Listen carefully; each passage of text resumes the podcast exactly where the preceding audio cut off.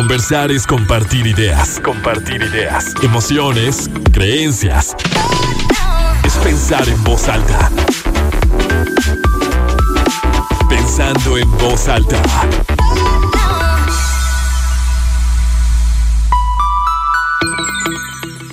¿Cómo están? Muy buenos días, bienvenidos a Pensando en Voz Alta, soy Lucía Olivares y con mucho gusto los saludo este sábado 22 de enero de 2022, son las 11 de la mañana con dos minutos, tenemos 9 grados centígrados en el centro de Torreón, seguimos disfrutando de este frío que no va a ser tan crudo como lo esperábamos o como yo les estuve diciendo durante toda la semana que va a ser muchísimo frío. Pues no, ayer sí lo sentimos, pero en general había revisado que la máxima de hoy sí son 20, 21 grados, entonces bueno, no está tan, no está tan intenso, hay que disfrutarlo. Y bueno, encantada y muy emocionada de poder abordar el tema que, que, ustedes también habían pedido muchísimo. Se habla desde hace años, la palabra emprender la escuchamos mucho y, y todos, creo, y me atrevo a decirlo así, todos o una mayoría tenemos el ideal de, la, de en algún momento emprender, pero no sabemos cómo.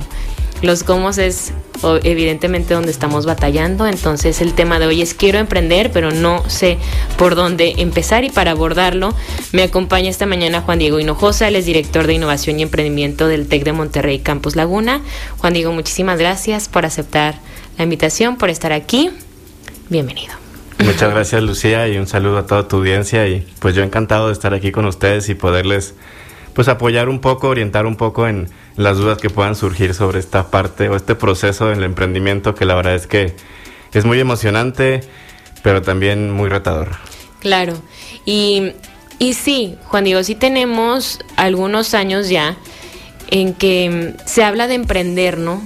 Y de, de, emprendedores. Creo que somos una región, no sé si, si sea así en realidad o es lo que yo alcanzo a ver, porque aquí vivo y, y porque en mi entorno percibo que hay mucha gente que, que tiene esta inquietud de, de ya no trabajar para alguien más, lo escuchamos mucho, ¿no? De que yo no quiero trabajar para alguien más.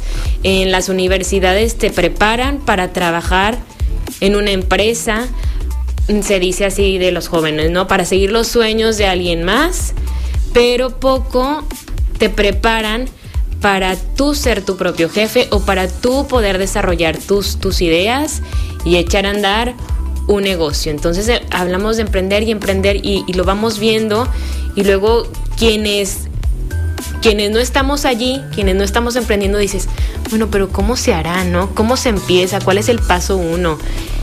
Creo que sería una como buena manera de arrancar. ¿Qué es emprender? Muy, muy buena pregunta, Lucía. Y, y, bueno, coincido totalmente contigo. Vivimos en una región, nosotros le llamamos con un espíritu muy emprendedor. Uh -huh. O sea, a, a, nosotros referirnos a ese espíritu emprendedor es este deseo, esta intención de emprender, pero que no necesariamente esa intención se convierte en acciones uh -huh. siempre muchas veces el, el, dar ese paso pues puede venir por, por dudas, por, in, por, inquietudes, por inseguridades y por falta de, de, apoyos o acompañamientos. También eso es una realidad. Uh -huh. Respondiendo a la primera pregunta, ¿qué es emprender?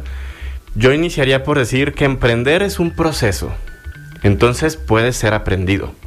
Okay. Y eso es muy importante porque luego nace esta, luego este tema de los emprendedores hacen o, o nacen o se hacen. Uh -huh y se hacen. O sea, ¿es posible aprender a aprender? A, aprender a emprender? Uh -huh. Sí, sí lo es. Y este proceso involucra, pues, el, básicamente dos partes fundamentales. La primera es saber identificar una oportunidad. Uh -huh. ¿Sí? Porque no todos podemos identificar las mismas oportunidades. O sea, yo puedo ahorita en este mismo escenario identificar una oportunidad de negocio. Claro. ¿sí? pero tal vez tú puedas identificar una totalmente distinta. Uh -huh. Entonces, ahí hay como todo un proceso, cómo identificamos buenas oportunidades y ahorita podemos platicar de eso. Y ya que tenemos esa oportunidad bien identificada, el siguiente proceso sería cómo la ejecuto.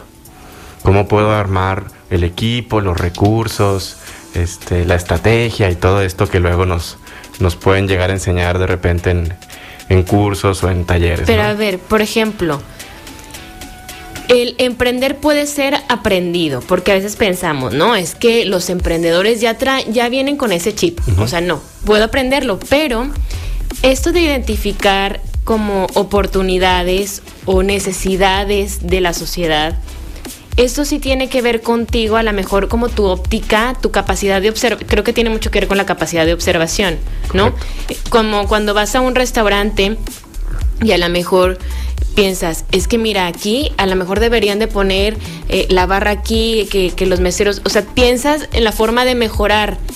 Por lo general somos así, y, como un poco este sentido crítico, ¿no? O cuando vas a alguna tienda o recibes un producto que, que compraste, lo recibes en tu casa y dices, yo pondría mejor el empaque así y así, como que encuentras esas formas de mejorar o vas observando, pero todo el mundo, o sea, todos lo tenemos, o si hay algunos que tal vez tienen un sentido más agudo para detectar esas, esas oportunidades. Yo creo que definitivamente... también se puede ir aprendiendo, ¿no? Claro, hay quienes lo tienen ya más desarrollado, ese es, como dices, ese sentido de identificar oportunidades, y hay quienes lo podemos ir trabajando más. Eh, fíjate, hay muchas historias que, de emprendimientos muy exitosos que inician con experiencias personales. O sea, como tú dices, yo viví una mala experiencia en algo y entonces decidí emprender para resolverla, para mejorarla. Eh, ahí vemos, por ejemplo, ahorita una de las últimas empresas que, que acaban de tener este estatus que le llaman unicornios, que son empresas que evalúan en más de un millón de dólares, eh, un billón de dólares, y, y mexicana, y se dedica a resolver el tema de la compra y venta de vehículos usados, lo cual pues históricamente siempre ha sido como un proceso muy informal o, con muchos intermediarios y entonces quienes fundaron esta, este negocio eh, vivieron una mala experiencia comprando un vehículo usado. Y entonces dijeron, bueno, yo creo que esto se puede mejorar y bueno, ahí tenemos la, el ejemplo.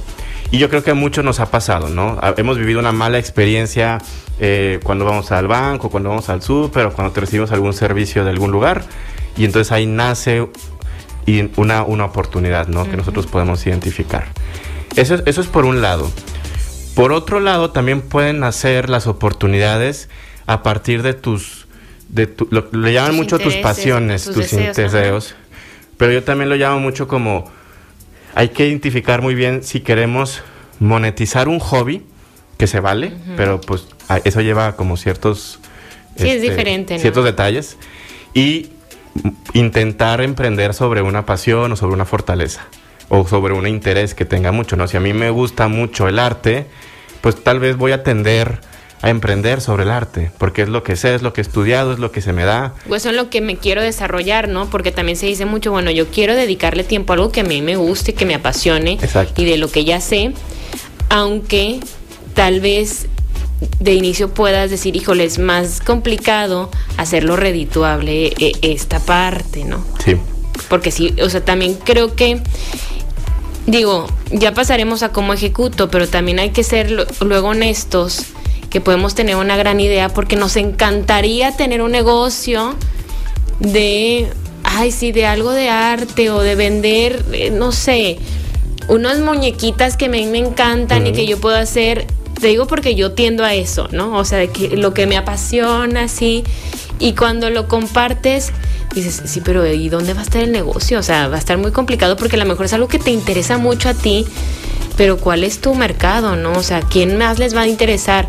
Pasa eso, que puedas tener una, que para ti sea una gran idea y luego tú, por ejemplo, Juan Diego, que puedes acompañar a emprendedores, decir, híjole, esto está más difícil. No, muchísimo. Yo creo que es de lo más común que nos podemos topar cuando, cuando recibimos emprendedores e ideas. Y, yo creo que este tema de monetizar los hobbies también es muy importante que lo platiquemos porque el detalle es, o sea, yo tengo como este, esta actividad que me gusta hacer mucho y que disfruto. Pero si es un hobby, normalmente es una actividad de distracción o de entretenimiento. Y en el momento en que lo intentas convertir en un emprendimiento, se convierte en tu trabajo adquiere otro valor totalmente distinto y luego dices, ay, híjole, ya no disfruto tanto hacerlo como antes. Y entonces por eso es muy importante el saber diferenciar entre, bueno, es un hobby que quiero empezar a intentar monetizar y se vale, pero como tenerlo muy claro, o es una pasión, una fortaleza mía o un área que me quiero desarrollar y por ahí le voy a entrar a emprender de verdad. Justo para que estos baches que te enfrentas en el proceso, pues los puedas este, afrontar mejor, ¿no? Porque la verdad es que eso sí es un hecho y nosotros siempre intentamos ser muy sinceros. Va a haber baches, va a haber complicaciones, es, es, es, retador, pero bueno, eh, lo importante es que te puedan acompañar o que o puedas eh, saber dónde pedir ayuda. Y es importante tener un acompañamiento cuando decides emprender. ¿Qué tanto se hace aquí en la región? Que si vemos a muchos emprendedores ¿Qué tanto se, se emprende con un acompañamiento o qué tanto se hace, ay, pues bueno, nos vamos a aventar? Porque esa muchas veces es la frase, ¿no? Pues es que ya, si no me aviento, aquí me voy a quedar siempre con la idea, con las ganas, pues ya, como salga, lo voy a intentar. Pero luego también, porque leía en esta misma semana que era un dato eh, que, que, me parece que era del 2019, que al mes se abren 35 mil negocios en México, pero que solamente el 10% sobrepasa la línea de los 10 años. O sea, sí vemos mucho y creo que en la región también vemos mucho que se abren negocios de distintos giros, pero así como se abren, se cierran. Claro. Porque también somos una región de muchas novedades, o sea, que sí, somos novedosos. Entonces, ¿qué tanto tiene que ver el que un negocio pueda durar con una buena planeación, un buen acompañamiento o también como el trabajo del día a día, ¿no? Yo creo que como dices, el acompañamiento sí es fundamental y no solo un acompañamiento formal o no me refiero a que necesariamente tengas que tener un tutor, un asesor. Voy a empezar por el acompañamiento más básico, la familia, los amigos, desde ahí, o sea, te está apoyando tu familia en este proyecto. Sientes ese apoyo. Eso es fundamental para que el proyecto continúe. Te están apoyando tu, tu red de amigos, de amistades. Lo sientes. ¿Crees que la sociedad en general está este, teniendo un aspecto positivo sobre el proyecto que estás desarrollando? Porque luego también hay emprendimientos que sectores no les agrada mucho. Y entonces, aparte, tengo algún mentor, tengo alguien con quien pedir consejo o hay algún lugar donde puedan ahora sí ayudarme a planear, a hacer mi estrategia. Pero yo iniciaría en el tema de acompañamiento por lo más básico que es tu círculo interno, la familia y las amistades. ¿Y por qué es tan importante, Juan Diego? Porque es un proceso humano. Lo vemos mucho como un proceso de negocios, pero emprender es un proceso humano. O sea, hay un factor humano de emociones, hay un factor humano de sentimientos. O sea, vives esos fracasos y vives esas victorias. ¿Con quiénes las festejas o con quiénes las desahogas? Y eso ayuda a que la persona, a que el emprendedor tenga esa fortaleza o esas ganas para continuar. Porque te puede ir mal, o sea, eso, o sea, financieramente hablando, ¿no? Un mes malo, no estoy vendiendo, chin, no cerré el cliente que quería cerrar. Esos detalles de los negocios pasan. El detalle es cómo en lo personal sobrepasas eso. Yo, yo creo que por ahí también es importante enfocarnos, porque muchas veces las estrategias de apoyo al emprendedor, pues sí, vienen mucho en la parte técnica, pero muy poquito en la parte personal. Sí, que, es cierto, ¿eh? Y la verdad es que nunca lo había pensado así. Por eso cuando te escuchaba ver el acompañamiento eh, primario ahí, tu, tu familia, tus amigos, porque muchas veces, y lo he escuchado, nosotros nos aferramos a una idea. Y no nos importa que todo el mundo diga, no, como que esa idea no es buena, como... Y yo lo haces como, voy a demostrar que esta idea es buena. Y yo voy contra el mundo cuando tú vas contra el mundo, está padre cuando descubres y cuando evidentemente confirmas y te confirmas a ti que era una buena idea y que lo pudiste desarrollar. Pero el camino es más complicado. Sí, de por sí, todos los caminos tienen, ya lo decía, sus baches. Cuando vas tú solo, pues se batalla un poquito más. Sí, y fíjate, hay una en, en el lenguaje emprendedor, eh, hay una forma de recaudar recursos, de recaudar inversión, que le llaman el FFF, ¿sí? que en inglés quiere decir Friends, Family and Fools. Si lo tradujéramos es familia, amigos y uno que otro ingenuo. Eso quiere decir que tu primer forma de recaudar recursos o ventas siempre viene en tu círculo cercano. Tus primeras ventas siempre son, o bueno, se procuraría no, voy a decir, no voy a generalizar, pero se procuraría que vengan de tu familia, de tus amistades y de alguna persona que tal vez te recomendó. tu primera inversión, por ejemplo, pues nunca falta, ¿no? Eh, tus, tus padres, si tienen la posibilidad, pues de alguna forma intentarán apoyarte. O tus amigos este, te, prestan algo, te... te eh, ya sea lo que te haga falta. Por eso se dice que es tan importante tener esta red de apoyo, ¿no? Tener este círculo social cercano porque definitivamente te ayudan en todo lo que tú quieras emprender, tal cual. Juan Diego, vamos a hacer la primera pausa. Regresamos.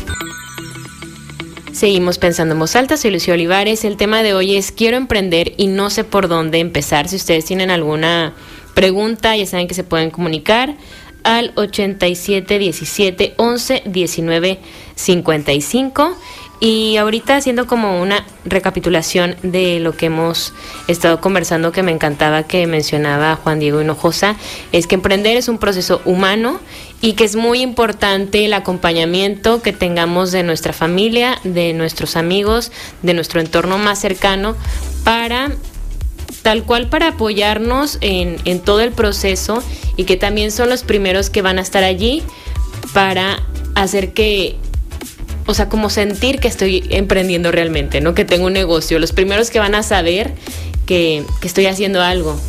Los primeros que van a ser mis, mis clientes, que van a estar allí, que me pueden prestar una silla si me hace falta, que me pueden poner un foco si lo necesito, que me pueden hasta retroalimentar, ¿no? Eh, de tus redes sociales, de esto no me gustó, esto sí está funcionando, y que lo hagan desde esa confianza, evidentemente, y desde el cariño también, se siente diferente. Sí, claro. Y yo creo que de ahí viene una de las primeras recomendaciones que podemos ir compartiendo, que sería, eh, si, por alguna razón no tienes tanto este acompañamiento de primer nivel como familia, amigos, este, acércate a una comunidad. O sea, emprende en estos, acércate a estos grupos de otros emprendedores. Porque eso lo vimos también que es bien importante. Porque entonces estás viviendo el proceso con alguien que está a la par, ¿no? A la par, así. Y aprendiendo con dudas muy similares, con retos muy similares. Y entonces existe esta empatía muy cercana. Y, por lo tanto, entonces ahí puedes también estar esa parte de acompañamiento, de soporte. Eh, mucho, recomiendo yo siempre mucho esa parte de acércate a una comunidad de emprendedores. Eh, hay muchas virtuales, hay muchas presenciales. Nosotros, por ejemplo, eh, hacemos todos nuestros procesos en grupo, por lo mismo. Ya no damos tanto emprendimientos individuales, o sea, procesos individuales. Porque es bien valioso que compartas eso con alguien más que posiblemente está viviendo algo muy similar. Y pasa mucho, creo que en todos los procesos que vamos viviendo como seres humanos, que cuando los compartimos, estoy escuchando al otro y entonces a ti mismo te brinca una idea de lo que tú estás desarrollando. ¿No? Entonces tú, o sea, yo te puedo escuchar a ti, Juan Diego, que estás haciendo una exposición de, tu idea de negocio o, o, cómo batallaste en algún aspecto, cómo lo superaste, o tú estás exponiendo una idea y yo tengo la mía propia y al escucharte digo, ay, se me, se me resuelve una duda a partir de algo que tú dijiste. Eso creo que pasa mucho, ¿no? Digo, yo, por ejemplo, cuando estaba haciendo la, maestría, que era en procesos de desarrollo humano, era, era como llevar una terapia muy profunda en grupo. Entonces, ocurría, y nos ocurría a todas, a mis compañeras también, que eso, estaba alguien platicando de una experiencia personal, de algo que vivió de niña, de una situación con su pareja, con sus hijos, con su mamá, y cuando tú la estás escuchando dices, ay, yo también, o sí si es cierto eso, o sea, como que conectas. Te cae un 20, ¿no? Y, si tenías un nudito, como que se, se resuelve. Entonces sí, sí sirve mucho el, el entendernos que al final de cuentas somos seres sociales. Claro. Y que vamos aprendiendo mucho de uno del otro. O sea, simplemente en los trabajos, tú vas aprendiendo mucho a trabajar a partir de como de lo que vas viendo, ¿no? De, de las personas que están a tu alrededor y, y de cierta manera hasta te vas educando a partir del otro. Claro, y, y, existe o abogas a esta parte también muy humana de, pues, de apoyar al prójimo. O sea, nosotros, por ejemplo, tenemos algunos chats de WhatsApp. O sea, no tiene que ser tampoco las comunidades más complejas del mundo. Es un grupo de WhatsApp de puros emprendedores. Y ahí nunca falta la pregunta, ¿no? ¿Quién conoce a alguien que me recomiende para este, hacer mi logo? ¿Quién conoce a alguien que me recomiende para un contador? ¿O quién reconoce? y, y surgen las dudas. comunidad y que todos te vayas apoyando entre todos, ¿no? Claro. Pero a ver, Juan Diego, entonces, ¿sabe? podemos pensar, entonces, lo primero sería identificar como una, una oportunidad, una necesidad social, algo que, que, tú crees que hace falta, ¿no? Y que tú entonces podrías, de cierta manera, desarrollar con una idea, que tengas una idea. Después de eso, yo ya tengo, ya detecté esta oportunidad, tengo mi idea, ¿qué tengo que hacer? ¿Cómo lo, lo ejecuto? ¿Tengo que hacer un plan de negocios? ¿O cómo empiezo? Muy buena pregunta. Nosotros em, siempre recomendamos iniciar por dos cosas. Tienes que tener muy claro el problema que vas a resolver, que viene de esta oportunidad, pero, o sea, escribirla y, aclararla. De hecho, nosotros le decimos, ponla en una frase que quede clara, que quede concreta, concisa. Por ahí empiezas. Después, identifica el cliente que vive ese problema o a, quienes le vas a resolver eso. Descríbelo, entiéndelo. Yo creo que ese es el primer paso eh, después de la, oportunidad. Entender. al cliente. Cuando los, si le preguntas a alguien y que no lo sabe explicar, dices, bueno, todavía no lo tiene tan claro. Claro. O frases comunes, este, que luego yo les recomiendo mucho a, a mis alumnos o mis emprendedores. ¿Quién es tu cliente? Todos son mis clientes. No sabes quién es tu cliente. O sea, si todos son tus clientes, no sabes quién es tu cliente. No hay ninguna empresa, no hay ninguna organización, no hay ningún servicio que, le, que pueda ser para todos. No existe. Entonces, tienes que acotarlo, tienes que hacerlo más específico. Em, yo creo que por ahí. Y eso es identificarlo primero. Y después que lo identificas, entenderlo. Eso es más difícil. Porque luego en las escuelas sí enseñamos la típica de segmenta tu cliente. No, pues mi cliente son jóvenes entre 18 y 35 años de este sector económico. Y que les gusta esto, que, les van a tal lugar. Ajá. Pero la vez que no los entienden. Es como, ¿has platicado con alguna de esas personas de ese perfil? No. Mm.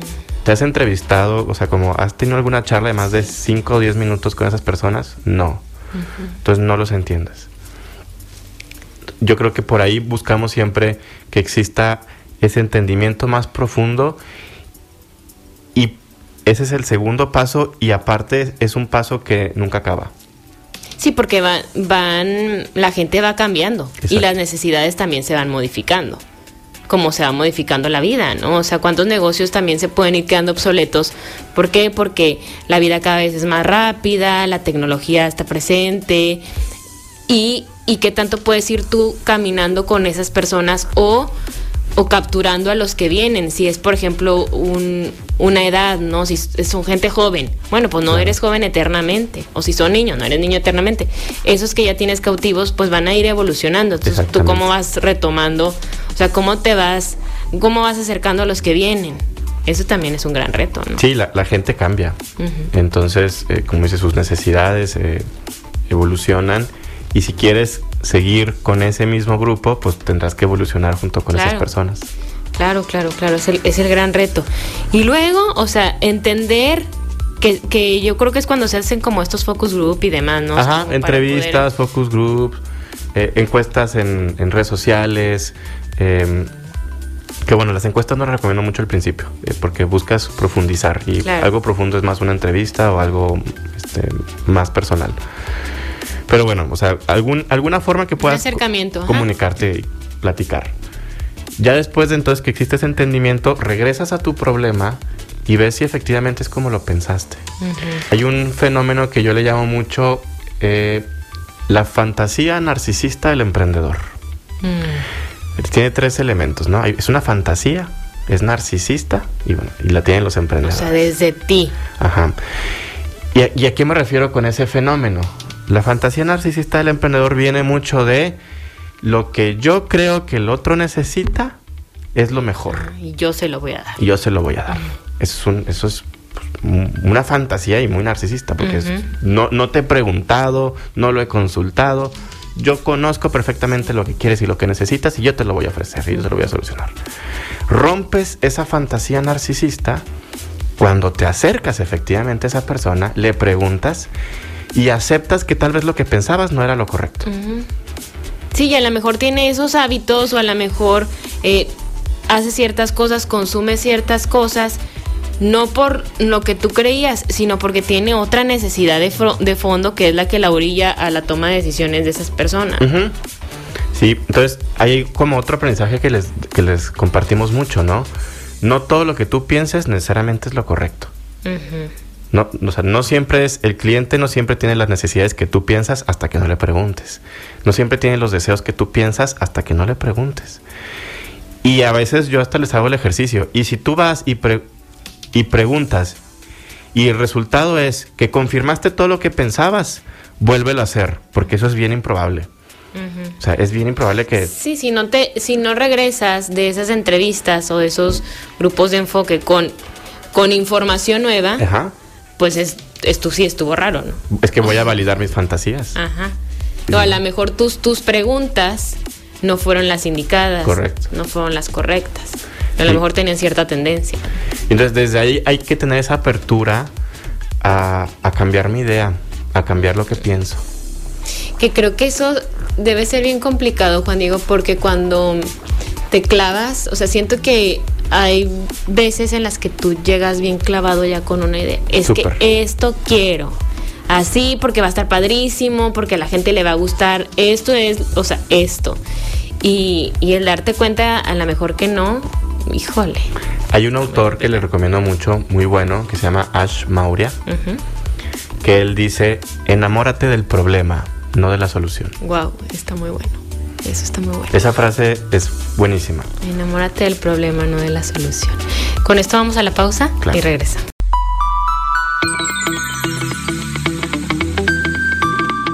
Seguimos pensando en voz alta. Hoy hablamos de emprendimiento.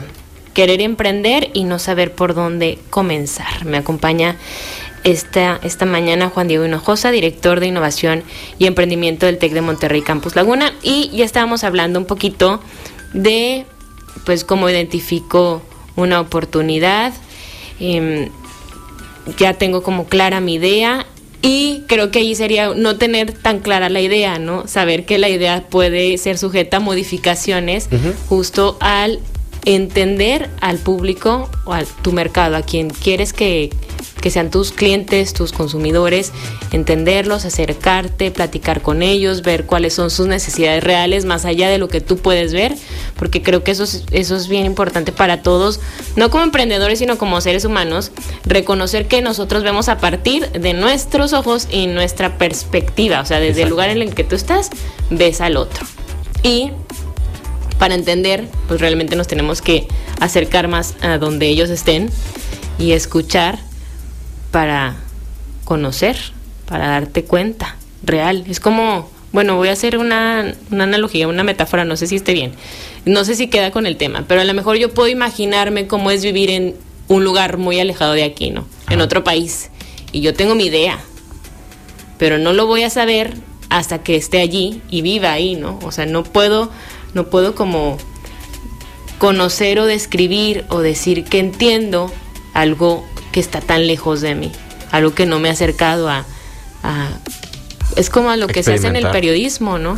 Claro. Sí, yo no voy a escribir lo que están viviendo la gente en Chiapas o en Oaxaca si no voy y entrevisto a la gente y siento el calor y siento la humedad y, platico y me siento ahí junto con ellos. Pues no, esa es como la gran diferencia. Sí, y, la energía es súper buena eh, porque justamente pues yo me yo cuando tengo esa ilusión tal vez o esa imaginación de qué pasa en ese lugar que no he ido, pues cuando llegue me daré cuenta que algunas cosas sí eran como yo lo pensé y, otras, nada que ver, ajá, otras nada que ver.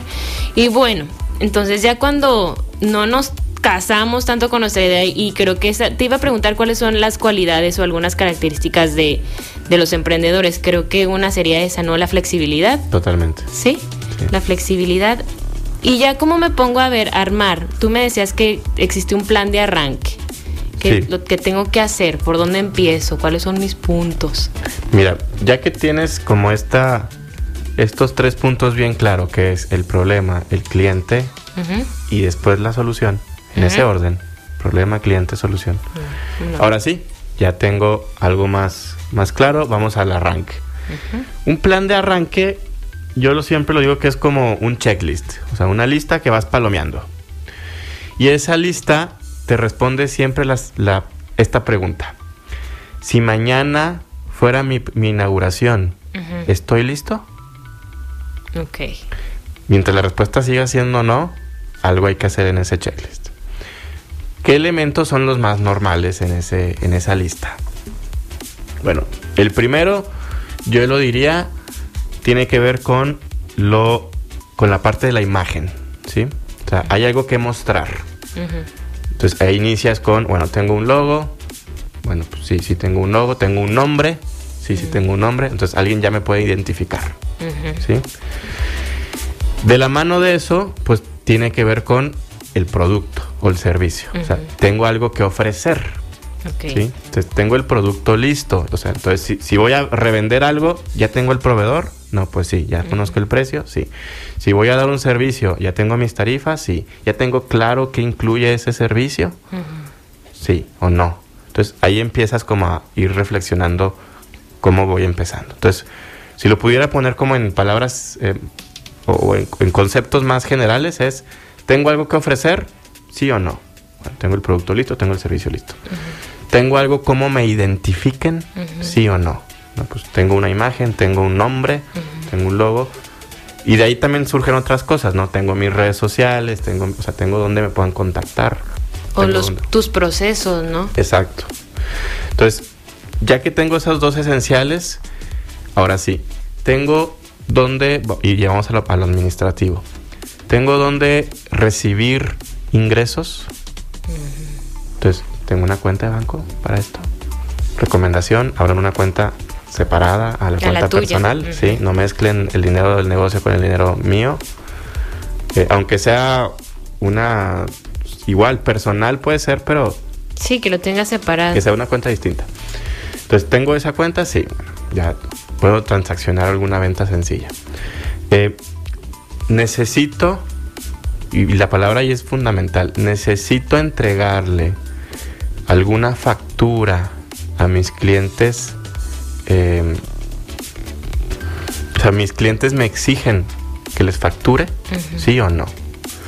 Porque vamos a ser muy honestos, hay ciertos giros que no es tan común que soliciten Sí. la factura. Entonces, se vale que al principio pues puedas empezar por este probar tu producto, Ujú. ¿sí? Y hacer unos primeros movimientos y después ahora sí ya que sabes que el producto sí está gustando, ya entramos al mundo de Hacienda y Sí, entrar un poquito más sencillo, ¿no? Empezar Exacto. más sencillos. empezar más sencillos. Bueno, y, y aquí entra muchísimas dudas ¿eh? con, con el tema de Hacienda, pero lo que yo les podría decir en, en este punto, para no extendernos porque puede ser una plática muy larga, es, uno, em, no hay que tenerle miedo a esta organización, porque mucha gente como que le tiene miedo. No hay que tenerle miedo, porque al miedo hay que enfrentarlo, ¿no? Porque no hay de otra. Sí, o sea, luego yo creo que tenemos esta imagen de que hay gente ahí nomás buscando a ver a quién multan o a que te quién equivocas, este, que no hiciste Y pues la realidad es que pues para encarcelarte. o sea, muchas veces es no, no, no les da la vida para hacer eso, ¿verdad? Sí. Y no es la intención ni el objetivo. Entonces, sí hay que conseguirnos un buen contador. Eso sí es como recomendable. La verdad es que hay gente que me pregunta, oye, ¿puedo declarar yo solo? Y yo les digo, mira, la verdad es que a menos que tu actividad sea muy, muy básica, eh, o sea, que, que, y- que no, no quieras como hacer como ciertas deducciones de impuestos o bajar lo que pagas de impuestos y nomás es como lo que vendí y lo que me toca pagar y hasta ahí, bueno. Pero si quieres como empezar a, a saber, no, esto sí le puedo bajar los impuestos, esto no, esto sí entra, este, el, el contador, o sea. Sí, alguien que realmente sí, sepa. Zapatero a sus zapatos. O sea, si no tienes tú esa, ese conocimiento, yo sí les digo mucho zapatero a sus zapatos. Eh, y, a- y a ver, y no es un proceso tan costoso. O sea, tener un contador básico que te haga una declaración mensual cuando eres una persona, este, ya sea RIF o persona física, Ujú. Te sale a veces entre 200, 300 hasta 500 pesos mensuales. Sí, o sea, no. Nosotros tenemos a veces algunos convenios donde los emprendedores pagan hasta 200 pesos al mes por un contador. Mm, está perfecto porque te quitas esa esa presión para alguien que está empezando y que no sabe, que es muy estresante. Claro. Sí, entonces ahí pues ese costo-beneficio, no saber. Pues, claro. Prefiero preso y enfocarme en mi negocio o voy a sentar a hacer cuentas y todo eso. Entonces, bueno, plan de arranque ya vamos como, ¿tengo un producto, un servicio listo? Sí. ¿Tengo una imagen, una marca? Sí. ¿Dónde recibir ingresos? ¿Tengo dónde recibir ingresos? Ok. Tengo la parte administrativa resuelta y bueno, ahí se desprenden muchas cosas. Empezamos por Hacienda, en lo administrativo. El segundo es los permisos. ¿Mi negocio necesita algún permiso del gobierno? Sí, de venta de alcohol, por ejemplo, si es un restaurante. Venta de alcoholes o el permiso de protección civil o el permiso de medio ambiente o etc. ¿no? Hay una cosa que se llama la ventanilla universal. Entonces uno puede ir ahí este, en la Dirección de Desarrollo Económico Municipal y ahí justamente el, concepto de que sea universal es de que te asesoran en todos los posibles permisos que el municipio te puede pedir. Okay. Sí. Eso es bien importante, ¿eh? porque creo que muchas veces tú ya estás muy listo y ni siquiera se te ocurre, no sabías que para eso se necesitaba un permiso. Claro. Si te avientas. Y algo tan sencillo como yo, he marcado literalmente a, esa área y, les pregunto, me gustaría saber si me falta algún permiso, voy a poner este tipo de negocio. No, pues sí, le faltaría el de salubridad y le faltaría el de tal y el de tal. Ah, ¿dónde puedo tramitar esos permisos? Ah, este lo tramita en este lugar, este lo tramita ¿Cómo se llama ese lugar? Es la ventanilla universal. Ventanilla universal, ok.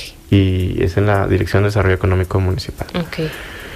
Entonces, bueno, ahí y bueno, hay que saber que hay permisos a los tres niveles, ¿no? También falta ver si hay un permiso estatal que cumplir y si hay un permiso federal. Que lo federal normalmente pues es eh, Hacienda. Pero bueno, la, pregunta general es, ¿mi negocio necesita algún permiso? Em, después de que ya cumplimos con esta parte administrativa, estoy listo para transmitir que mi negocio está abierto y entonces entramos con todo lo que es como las campañas, la publicidad, o sea, tengo elementos que me permitan darme a conocer. Entonces tengo algún videíto, tengo algún flyer, tengo alguna... Que ahorita eso se le destina mucho, sí. ¿no? En las campañas. Entonces, como darme a conocer. Otro elemento muy importante de este plan de arranque es tengo mis números claros. ¿Sí? Entonces, eso quiere decir, he calculado todos mis costos, ¿sí? he calculado cuánto es mi precio y he calculado cuánto gano por cada producto o servicio que vendo, lo que se llama la famosa utilidad. Entonces, tengo eso claro. Y si no lo tengo claro, no me preocupe, puedo ir a que me asesoren a, calcularlo. ¿sí? Nosotros tenemos gente este, asesores financieros, asesores contables que ayudan a que los emprendedores calculen y diseñen su... Sí, creo que eso también es uno, o sea, es uno de los grandes puntos de que en cuánto voy a vender esto Exacto. o cuánto voy a cobrar por esto. No sabemos cobrar. O sea, creo que batallamos mucho en general para saber cuánto cobrar por nuestros servicios hasta como profesionistas. O sea, a mí me pasa mucho eh, que mis alumnos o exalumnos me pueden escribir, este, voy a hacer esto, pero con ¿cuánto cobro? Y yo misma a veces digo, híjole, no sé. O sea, nos cuesta mucho poner, y se escucha feo, pero ponernos un precio, ponerle un precio por algo que yo sé hacer. Y también pasa, si estás vendiendo algo, ¿cuánto, cuánto va a costar? Es más fácil, creo, ponerle el precio a un producto que a un servicio, ¿no? Coincido totalmente. ¿Por qué? Porque ahí estás, te basas en, en, el costo de producción. O sea, ¿cuánto me cuesta hacer esto? ¿Cuánto me cuesta la materia prima? Si voy a hacer, voy a vender una hamburguesa, bueno, pues el, del pan, la, la, carne, esto, y voy sacando ahí y bueno, ahí le subes o encuentras alguna fórmula. Pero cuando es algo intangible. Ajá, que yo tengo esta preparación, que yo estoy especializada en esto, yo voy a hacer esto. Híjole, no o, o, como por lo general siento que nos vamos bajos, o sea, que dices, no, pues ¿cómo voy a cobrar por eso? Sí, yo creo que... Qué difícil. En esta parte de los servicios o los intangibles, pues como dices, no hay un costo de referencia. Ajá. No, Eh, no, ¿de dónde sacas tu base, no? Exacto. Pero sí puede haber un precio de referencia. O sea, sí puedes investigar otras personas que más o menos Para hacen lo mismo que yo, cuánto están cobrando. Sí. ¿sí? Y entonces eso se llama el precio del mercado, ¿no? O sea, cuánto está cobrando de afuera alguien que haría lo mismo. Y eso también te puede ayudar mucho para la parte de, de los servicios, ¿no? O sea, estar en algún margen, puede ser arriba, puede ser igual o puede ser Un abajo poquito abajo. Ajá. del precio del mercado. Sí. Eh, ahora, si yo eh, no solo siento, sino si yo estoy, yo tengo la seguridad de que ofrezco algo totalmente distinto, totalmente diferenciado, pues sí se vale que hasta esté muchísimo más arriba de mercado, ¿no? Ok. Que ahí es donde entra toda esta parte de la innovación y toda esta parte de, del valor, ¿no? Estos, estos dos palabras que se usan mucho en el lenguaje de los emprendedores. Cómo le agrego valor a mis productos, cómo innovo mis productos para destacar en ese. Sí. ¿Qué más nos faltaría?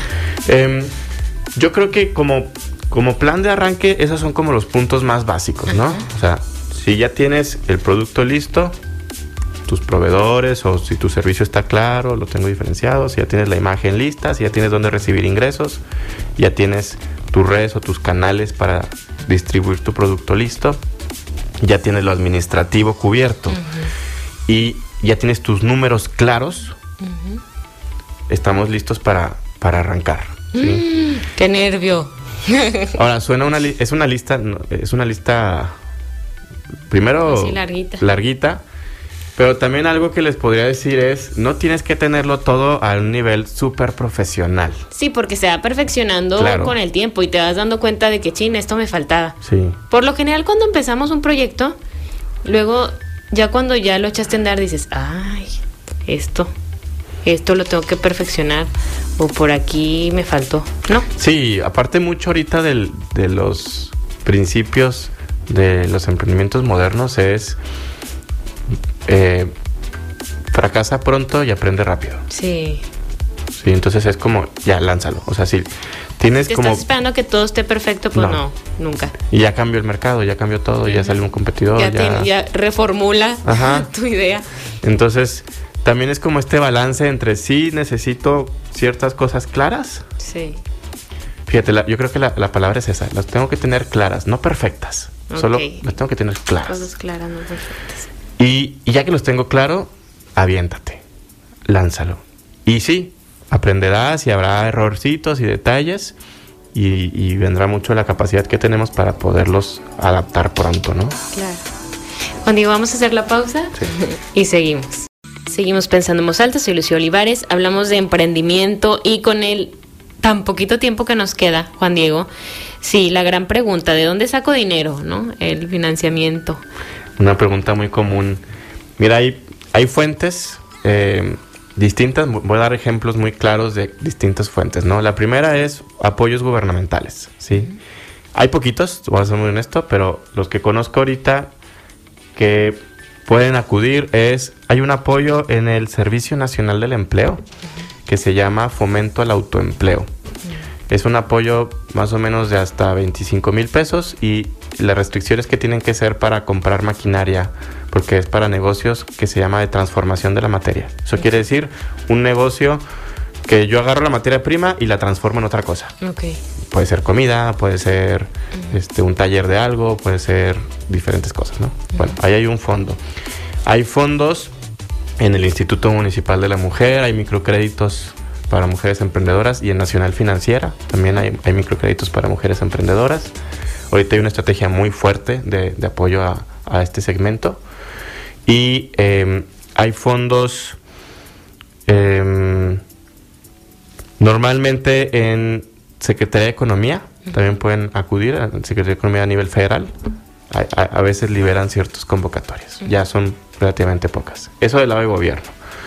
El otro puede ser eh, lo que llaman el crowdfunding. Creo que esa es una, una herramienta muy, muy buena en estos tiempos. ¿sí? Crowdfunding viene de fondeo colectivo, ¿no? Entonces yo me puedo meter a una página, una plataforma, que hay diferentes allá afuera, Y en estas plataformas yo levanto como una campaña.